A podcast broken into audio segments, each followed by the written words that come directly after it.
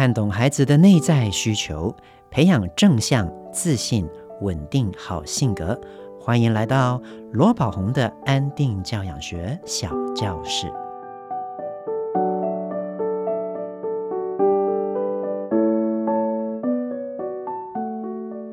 亲爱的朋友，你好，我是罗宝红，欢迎来到罗宝红的安定教养学小教室。我们常常说，面对孩子，教养的态度要和善且坚定。这时候就会有家长反问我了：难道当孩子犯错的时候不打骂就是正向教养吗？这样算不算溺爱呢？到底溺爱跟正向教养要怎么分辨？让我们来听听以下的案例吧。这是一位文琪妈妈在亲子天下。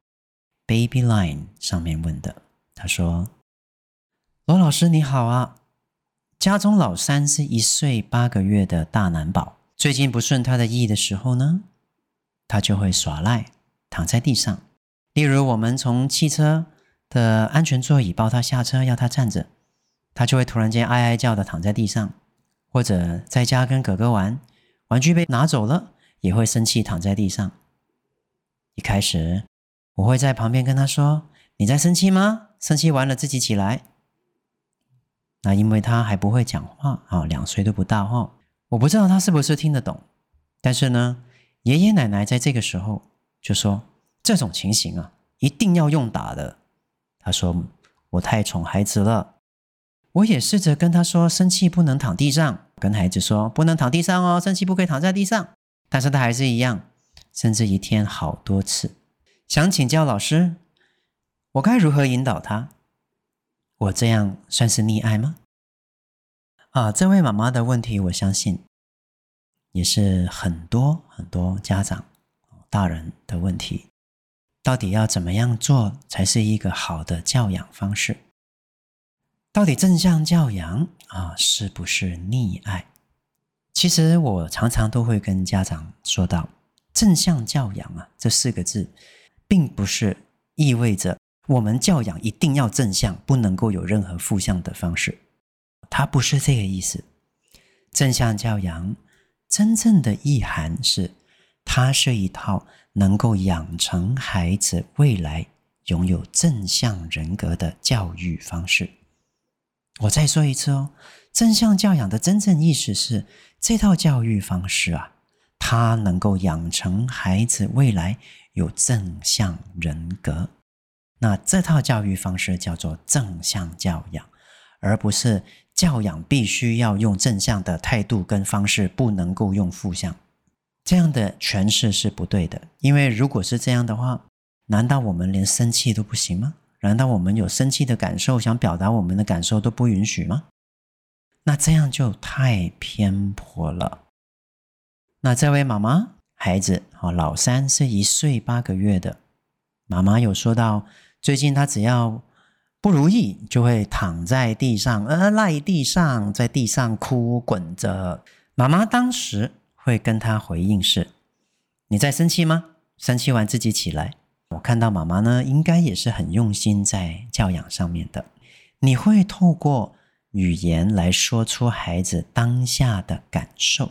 在 UCLA，在美国啊，洛杉矶大学，当代的脑神经权威叫 Dr. Daniel Siegel，丹尼尔·席格，在他的书里面，他曾经说过，当我们能够用语言说出孩子当下的感受以及想法的时候，我们就能够帮助啊这个人去觉察到自己的情绪，同时借由我们的言语，他会感觉到。自己是被同理的、被理解的，而被点出的这个情绪，比如说生气、难过、委屈、害怕、受伤或者孤单，这些情绪啊，当被命名了、被点出之后，我们觉察到之后，大脑皮层的前额叶呢，就有办法去调节这个情绪。丹尼尔·希格博士他提出的用语言说出孩子现前感受、想法，来帮助孩子啊去缓和他的情绪，甚至帮助大人这个做法是行得通的。但是问题出现了，到底我们大人呢，是否有抱着一个同理的心态、关爱的心态在说？丹尼尔·席格博士的书里面，他也有讲到，最重要的是在说出这些话的时候啊，大人跟这个对方，我们在这里是这个孩子，他们有没有产生一个共感？在他书里面，他是用共感来形容，就是共同的感受、感同身受的意思。换句话说，就是大人有没有同理孩子的感受，有没有感同身受孩子的痛苦？用正向教养的名词来说，就是到底在那个当下，我们跟孩子的内心有没有连结呢？还是我们是觉得他很烦的？我们只是说出这些话，希望借由这些工具来让他好过来。基本上我是感到很厌烦，是不想处理的呢。与其说方法本身有用，不如我们说，其实方法背后他的心法是更重要的。我们在当下，我们内心是否安稳？我们是否能够敞开我们的心去感受孩子，了解他的难过，了解他生气背后的原因？通常生气的背后有着受伤。有着难过，有着委屈，那是因为没有被了解，所以最后这些情绪啊就变成生气的。如果妈妈在那个当下看到孩子被大人从婴儿座椅抱下车，要他站着，他就突然间躺在地上哭，与其跟他说“你在生气吗？生气完自己起来”，不如跟他说“你在生气吗？你生气是不是因为？”刚刚坐在椅子上很舒服，被抱下来，突然间觉得有点不舒服、不习惯了。是不是你还想要坐在椅子上？你是不是因为没办法继续坐着，所以有点失望啊？这些都是可以说的，带着一个同理的、感同身受的、共感的一个心灵状态，安定的去跟他说：“你生气哦，生气是不是因为你没办法继续坐在椅子上？”因为被爸爸带下来，所以有点难过，是不是因为你有点累，其实想睡觉啊？他可能就会在当下跟你说：“是，是，孩子，他的感受以及他的想法，他会有这些情绪的原因，能够被别人知道了，他这个当下才会感觉到被同理、被理解，然后他情绪才会比较好过来。”但是我还是要说哦，在这个当下，我们不要忘记，这个孩子连两岁都还没到。要调节一个人的情绪没有错，我们大脑里面有前额叶，但是大脑发展要成熟，需要二十五年的时间。那我们的孩子从诞生来到这个世界上啊，他才不到两岁，所以我们要知道，他并不是一个能够。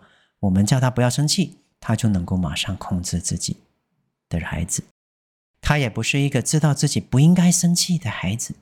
有时候大人就看到孩子说：“哭什么哭？有什么好哭的？不懂事，哭什么哭？这么脆弱，哭不能解决问题啦。”我们常常都听到很多大人讲这些事，但是这些大人却错把对大孩子的教育方式以及对大孩子的期待。放在一个连三岁不到，甚至两岁都不到的孩子身上了，他们会认为不哭才是乖。但是这个孩子，如果他连两岁都还没到，他不哭，他要怎么表达自己？他能够用说的吗？他有办法去调节自己的情绪了吗？他成熟到这样了吗？当他哭的时候，你跟他说“乖，不要哭”，他就能够马上听话吗？他有足够的意志力去控制自己吗？孩子还太小了，问题不在孩子身上，问题在我们不了解孩子，而我们又错把对大孩子、对大人的期待放在孩子身上。我们硬要把一个两岁的孩子看待成一个像大哥哥、大姐姐一样成熟稳定的孩子，然后我们要他去做到，做不到呢，我们就生气打他。到底这是谁的错啊？爷爷奶奶。说这样的情形一定要用打的，说你太宠孩子了。我觉得他有两个层面。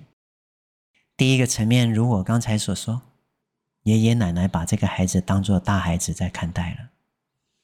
这个期待是错误的，因为不了解孩子的成熟度。而第二个会说的原因，或许是因为你跟他讲完一些妈妈你认为正向教养的话之后，孩子还是在哭，是无效的。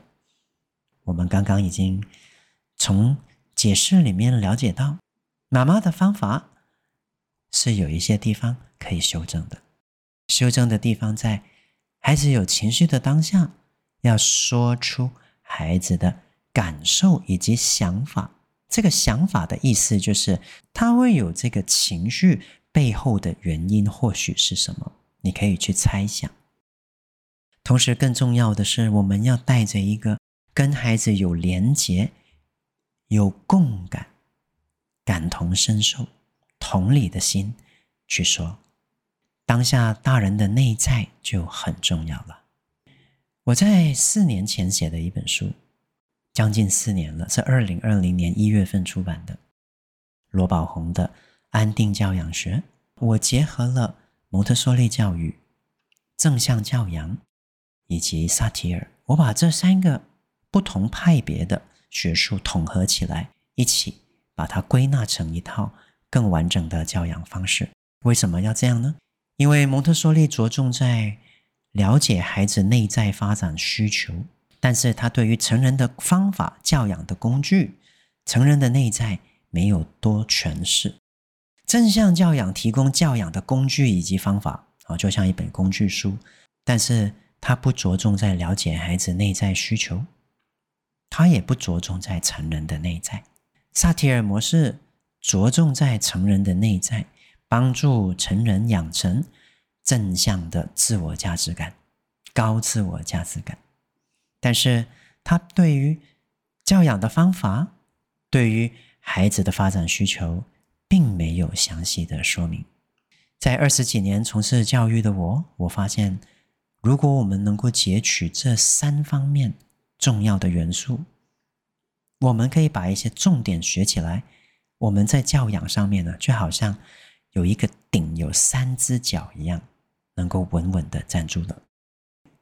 我给大家的建议，其实就是在罗宝红的《安定教养学》它里面的一个方式：先连接孩子，我们再来处理事件，这是很重要的。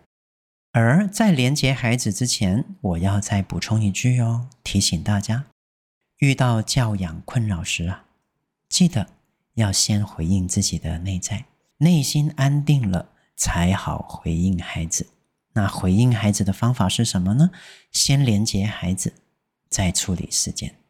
连接孩子的意思就是，我们要感同身受孩子的情绪，我们要去尝试了解孩子的想法，这个就叫做感同身受啊。知道他的想法，知道他的难过是什么，我们说出来的同理的话语。在点出他的情绪，说出他的想法的时候，孩子就会更能感受到自己是被理解、是被接纳的了。如果我们要把正向教养做好啊，其实最重要的就是我们大人的内在一定要安稳。同时，在处理教养事情的时候，我再说一次：遇到教养困扰的时候，记得要先回应自己的内在。如果当下你有情绪，尝试给自己十秒钟，好不好？给自己三个深呼吸的时间，大概十秒钟。那如果当下是允许的，你可以给自己十个深呼吸的时间。在深呼吸、吐气的时候，感觉自己的身体；在吐气的时候，觉察自己的身体。当我们去觉察身体的时候，我们就是在照顾自己的身体。比如说，我们现在做一个深呼吸，在吐气的时候，感觉我们的全身。当我们去觉察，我们就是在照顾，就是在关爱，身体就会放松下来了。然后，我们再利用深深呼吸，再看。在吐气的时候，感受自己内心的情绪，如果是烦躁的，承认这个烦躁，允许这个烦躁，在觉察的这个烦躁的同时，去照顾这个内心，允许这个情绪流动，告诉自己，烦躁是没关系的，生气是没关系的，我愿意陪伴自己的烦躁，陪伴自己的生气，这样子做三到五个深呼吸，配合去觉察自己的情绪，我们就是在安顿自己的身心啊。这个就是回应自己内在的方法，回应好自己内在，再跟孩子连接。记得用语言说出孩子现前感受以及想法，最重要的要加上我们的同理哦。能够这样子做，当然就不算溺爱了。如果要说正向教养跟溺爱的差别在哪里？简单来讲，溺爱就是只有和善，没有坚定。这个坚定意思就是坚定的规范。正向教养是什么呢？是和善且坚定，既对孩子尊重和善，又对规范坚定原则。这个就是正向教养。那有关这方面，我们会在之后的 podcast 再跟大家详细的分享。要怎么样才能够做到正向教养，不会流于溺爱？记得要继续收听我们的罗宝红安定教养学小教室喽。一句英语小单元，今天我让我们来学习一下带孩子坐车的时候会用到的英文哦。如果我们带孩子上车，这部车是小型的交通工具，比如说我们的轿车。那我们就要用 get in the car 来去形容 get in，这是一个动词片语啊。get 的意思是得到，in 是里面，但是连在一起的时候，这两个字合起来就会有不一样的意思。get in 就是上车的意思，是针对小型的交通工具的。我们来说一次，get in the car，或者你是有礼貌的哦，你会加一个 please，拜托或请。Please get in the car. Please get in the car. 但是如果是一个比较大型的交通工具，比如说公车或飞机，那就很特别。英文，英文的上公车、上飞机这种大型交通工具可以在里面行走的，我们就不用 get in，我们用 get on。上公车我们就说 get on the bus，get on the bus。如果上飞机呢？Get on the plane. Let's get on the plane. 那下车下交通工具，无论是小型的或大型的，我们一律在英文里面都用 get off. Get off. 比如说，get off the car. Let's get off the car. 一起下车。 Let's get off the bus. 一起下公车吧。Let's get off the bus。那最后上了车啊，如果是小朋友，不论是小朋友或大人啊，我们都需要系安全带，对不对？啊，请你系上你的安全带，扣安全带要怎么说呢？这个扣或者是系上，英文叫做 fasten。fasten 安全带呢？椅子上的带子叫做 seat belt。它是两个字合在一起的，第一个字是 seat 座位，第二个字是 belt 带皮带的带，绑安全带叫做 fasten your seat belt，在中间我们会加一个你的，中文没有说扣你的安全带，没有，中文只会说扣安全带，但是英文我们会中间加一个 your 你的。，fasten your seat belt，fasten Your seat belt。我们再复习一下今天教过的一句英语小单元的内容。上车哦，小型车，get in the car，get in the car。上大型的公车呢，get on the bus，get on the bus。下车， 下交通工具，无论是大车小车，我们都用 get off。下车喽。Get off the car. Get off the car. 下公车了，get off the bus。get off the bus。那如果是下捷运，我们就要说 get off the MRT。get off the MRT。那为什么 get off 后面的那个 the 会变成 the 呢？是因为 MRT 的第一个英文字母 M，它开始的声音是母音哦，所以这个 the 会变成念 the。这个是英文很特别的地方。来，我们再来练习一次，get off the MRT。那如果上捷运呢？Get on the MRT。Let's get on the MRT。最后一个，系安全带。Please fasten your seat belt. Please fasten your seat belt. 谢谢大家今天收听罗宝红的安定教养学小教室。喜欢今天的节目吗？我是罗宝红，亲子天下 Podcast 谈教育聊生活，开启美好新关系。欢迎订阅收听 Apple Podcast 和 Spotify，给我们五星赞一下。对节目有任何想法，有什么教养问题，都欢迎加入亲子天下 Baby Line 向我们提问哦。我们下次再见。